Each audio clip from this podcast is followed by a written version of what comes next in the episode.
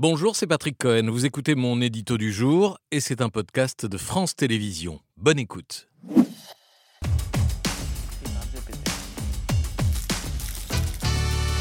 Dans votre édito, donc, les leçons de la pire fake news de l'histoire démocratique Donald Trump a gagné les présidentielles de 2020 et Joe Biden lui a volé sa réélection. Si je parle de pire fake news, c'est qu'aujourd'hui encore, le climat politique est pourri euh, par euh, ce bobard et qu'une écrasante majorité d'électeurs républicains, environ 70%, continuent de penser que Biden est un usurpateur après l'avoir entendu pendant des jours et des jours sur leur chaîne d'information préférée, Fox News. Chez Hannity, l'une des vedettes de Fox, le 5 novembre 2020, deux jours après le scrutin. This is the United States of America.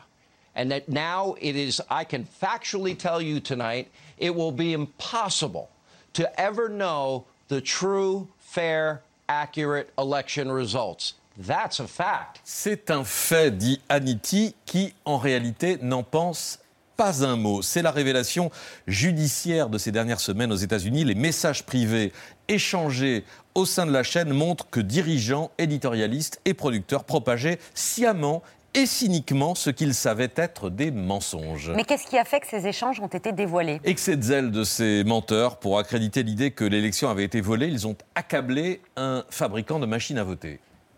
We talked about the Dominion software. I know that there were voting irregularities. That is, these machines, these electronic voting companies, uh, including Dominion. Dominion voting machines are used in 2,000 jurisdic jurisdictions in 30 states. According to experts, if one site has a flaw, other sites are likely to as well. Dominion qui a logiquement porté plainte pour diffamation en réclamant 1,6 milliard de dollars à Fox News.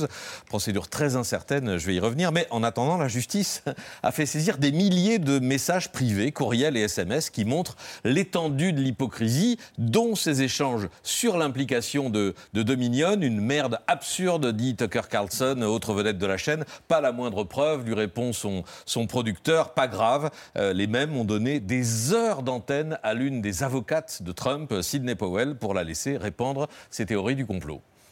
Attorney uh, Sidney Powell is leading the charge against Dominion, and she says she has enough evidence of fraud to launch a massive criminal investigation. That is where the fraud took place, where they were flipping votes in the computer system or adding votes that did not exist. It's been uh, organized and, and conducted with the help of Silicon Valley people, the, the big tech companies, the social media companies, and even the media companies.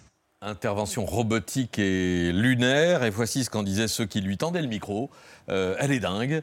Euh, oui, oui, elle est dingue, répond Carlson. C'est une menteuse. J'ai tenté de la faire euh, débrancher par la Maison-Blanche, ce qui aurait dû être fait depuis longtemps. Aucun avocat sérieux ne peut croire ce qu'elle dit, etc., etc. Comment se défend Fox News?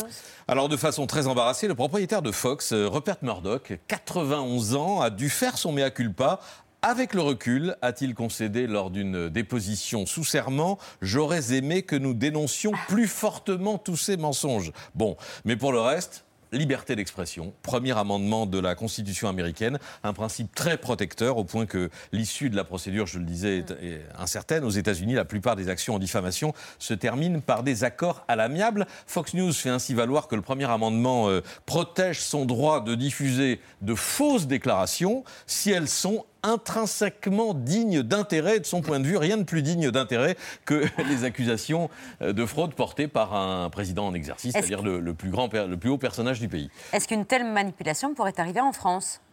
Il ne faut jurer de rien.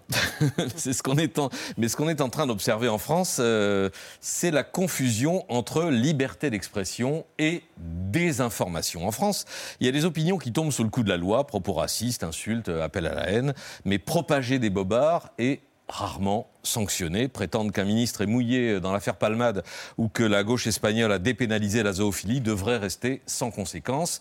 L'ARCOM ex-CSA explique que sa mission première est de protéger mmh. la liberté d'expression. On retrouve le même principe fondateur que celui des États-Unis. Et, de, et de, protéger aussi le, respect des équilibres politiques. Il y a pourtant une exigence qui devrait nous, nous prémunir et qui figure dans toutes les conventions, euh, à ma connaissance, signées par les chaînes de télévision auprès de l'ARCOM. C'est l'honnêteté. Euh, l'éditeur doit assurer l'honnêteté de l'information. Il garantit le bien fondé et les sources de chaque information. Et si celle-ci est incertaine, la présenter au conditionnel. Je cite toujours. Il fait preuve de rigueur dans la présentation et le traitement de l'information. Fin de citation.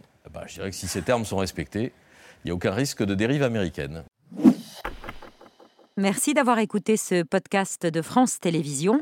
Pour ne rien rater de C'est à vous en audio, vous pouvez vous abonner à tous nos podcasts sur votre plateforme d'écoute favorite dans la rubrique C'est à vous et en vidéo, le replay bien sûr, c'est sur France.tv. À très vite.